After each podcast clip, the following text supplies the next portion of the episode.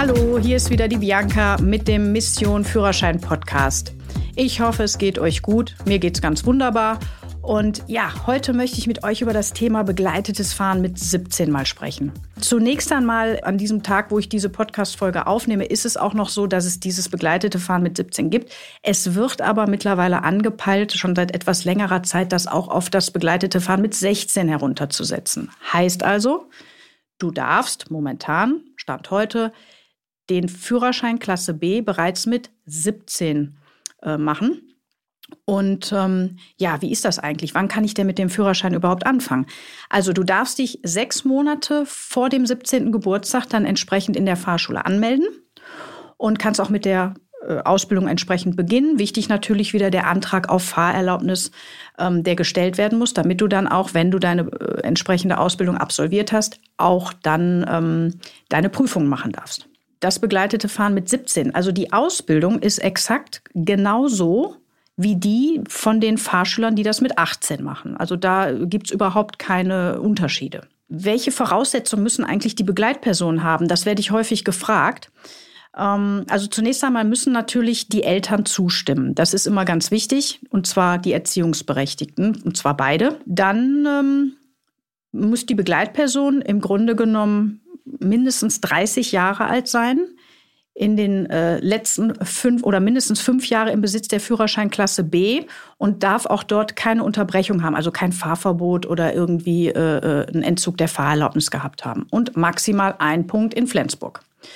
Das Ganze wird auch beim Straßenverkehrsamt, also bei der zuständigen Behörde, die den Antrag prüft, auch entsprechend überprüft, ob das auch soweit in Ordnung ist. Ja, und du kannst auch ohne Ende ähm, Begleitpersonen eintragen lassen. Also es müssen jetzt nicht nur eins, zwei sein. Wenn du sagst, ich habe sechs, sieben Leute in meinem Umfeld, kannst du das natürlich auch machen. Ja, und jetzt natürlich die große Frage, wenn, der, wenn die Führerscheinausbildung dann absolviert ist und der Führerschein bestanden ist, wie geht's denn dann eigentlich weiter? Also nach bestandener praktischer Fahrprüfung und wie das abläuft, habe ich auch schon mal in einer anderen Podcast-Folge erzählt. Also wenn du Bock hast, kannst du auch da mal reinhören, weil wie gesagt, die Ausbildung äh, Führerschein mit 18 oder eben auch mit 17 ist identisch. Auch die Prüfung bleibt identisch. Ja, und du bekommst dann erstmal nicht diesen normalen Kartenführerschein, sondern du bekommst so einen DIN A5 äh, rosafarbenen Zettel äh, vom äh, Prüfer und dort ähm, stehen dann auch äh, deine Daten drin und die Begleitperson entsprechend. Und ja, dann darfst du mit diesem äh, DIN A5-Zettel auch fahren. Allerdings bitte ganz wichtig, es ist nur in der Bundesrepublik Deutschland erlaubt. Du darfst also damit nicht ins Ausland fahren. Das ist ganz, ganz, ganz wichtig. Und ähm, einzige Ausnahme momentan ist noch Österreich. Aber da sollte man sich auch immer kurz bevor man dann eben nach Österreich fährt, auch nochmal tagesaktuell informieren, ob es überhaupt dabei bleibt. Kann sein, dass es sich in der EU irgendwann demnächst mal ändern wird. Momentan ist es noch so, also begleitetes Fahren mit 17 bitte nur in Deutschland.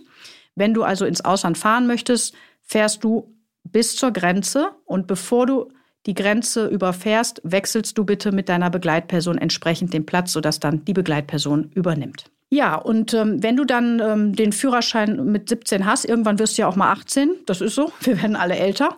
Und jetzt möchtest du natürlich auch irgendwann mal den äh, richtigen Kartenführerschein haben. Ja, wie läuft das denn dann ab? Ähm, ich werde dann häufig gefragt, muss ich da noch mal eine Prüfung irgendwie absolvieren oder irgendwas Besonderes machen? Nein, brauchst du gar nicht. Ähm, dein Führerschein ist im Grunde genommen schon fertig bei der entsprechenden Behörde und wartet eigentlich nur darauf, von dir dann auch abgeholt zu werden. Ähm, du darfst den Führerschein dann innerhalb von drei Monaten, nachdem du 18 bist, oder musst du ihn dann abholen, weil sonst der Zettel abläuft. Aber auch erst bitte, wenn du den Kartenführerschein hast, bitte erst dann ins Ausland fahren, nicht vorher. Ja, das heißt also, wenn du ins Ausland fahren möchtest, du bist bereits 18, hol dir deinen Führerschein ab. Bei uns in Krefeld, äh, da wo wir unsere Fahrschule haben, ähm, ist das das zuständige Straßenverkehrsamt. Mach dir da einfach einen Termin, den kannst du online buchen oder auch da anrufen oder manchmal auch einfach hingehen, wenn da entsprechend äh, gerade Kapazitäten frei sind. Und ähm, ja, dann kannst du dir deinen Kartenführerschein abholen und dann hast du natürlich auch keine Beschränkung mehr. Und brauchst dann natürlich auch keine Begleitperson mehr. Jetzt werde ich aber auch noch oft gefragt, Mensch, Bianca, wie ist das eigentlich, die Begleitperson? Wie ist denn das eigentlich da, wenn die daneben sitzen? Ähm, was müssen die denn machen? Eigentlich gar nichts. Sie dürfen auf keinen Fall aktiv in das Fahrgeschehen eingreifen. Also das ist ganz wichtig. Ähm, ich weiß, dass es den ein oder anderen Eltern schon mal ein bisschen schwerfällt ähm, weil die dann vielleicht auch ein bisschen in Sorge sind, dass was an das gute Auto drankommt. Aber ähm, die Begleitperson, und da solltest du auch ein bisschen akribisch sein bei der Auswahl, sollte schon mal sehr ruhig sein und dich nicht irgendwie in äh, Hektik oder so versetzen.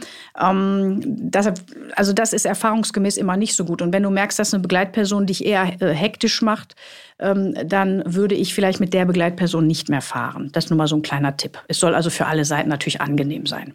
Die Begleitperson ähm, sollte natürlich auch nicht mehr Alkohol im Blut haben, ähm, als sie auch, wenn sie selber am Steuer sitzt, erlaubt ist. Also sprich die 0,3, 0,5 und so weiter Grenzen.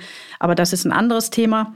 Ähm, du selber natürlich als Führerschein oder Fahranfänger darfst natürlich gar kein Alkohol trinken. Ganz wichtig. Für dich gilt die Grenze 0,0 und zwar bis zum vollendeten 21. Lebensjahr und innerhalb der Probezeit. Wenn du dann ähm, die Begleitperson neben dir sitzen hast, wie gesagt, sie sollte nicht aktiv in das Fahrgeschehen eingreifen. Also es ist nicht erlaubt, dass die Person ins Lenkrad greift oder ähnliches.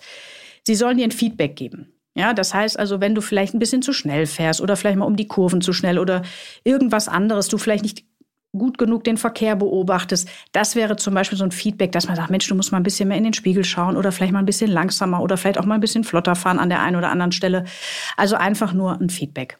Ähm, dann werde ich auch oft gefragt, sag mal, Bianca, muss eigentlich die Begleitperson neben mir sitzen auf dem Beifahrersitz? Nö, muss sie nicht, weil sie ja auch nicht aktiv in das Fahrgeschehen eingreift. Es ist ja kein Fahrlehrer oder Fahrlehrerin, die daneben sitzt, sondern es ist ja nur eine Begleitperson. Also insofern darf die Begleitperson auch gerne auf der Rücksitzbank sitzen. Gar kein Problem. Darf ich denn auch ohne Begleitperson fahren? Die das ist auch nochmal eine Frage, weil wenn ich mal eben nur zum Bäcker möchte oder so, nee, das geht auf gar keinen Fall. Auch wenn du nur mal eben zum Bäcker, zum Briefkasten oder sonst wohin, auf gar keinen Fall ohne Begleitperson bitte fahren. Das ist ganz, ganz wichtig. Hast du den Führerschein mit 18 dann, den Kartenführerschein, darfst du natürlich alleine fahren, zu jeder Tages- und Nachtzeit. Ich hoffe, dass dir die Infos ein bisschen weiterhelfen. Wenn du noch Fragen hast, überhaupt kein Thema, schreib mir einfach eine ähm, E-Mail. Die findest du auch entsprechend unten in der Beschreibung und dann werde ich da natürlich gerne darauf antworten. Ansonsten, ähm, ihr Lieben, wenn ihr irgendwelche Fragen habt an mich, irgendwelche Themen, die ihr gerne hier im Podcast mal hören wollt, ähm, schickt mir gerne, wie gesagt, eine persönliche Nachricht an meine E-Mail, die unten in der Beschreibung steht. Und dann gehe ich da gerne drauf ein und beantworte euch natürlich auch gerne eure Fragen. In diesem Sinne, wie immer, wünsche ich euch allzeit gute Fahrt. Bleibt gesund, macht euch ein schönes, eine schöne Zeit und ich hoffe, wir sehen uns bald mal. Ciao.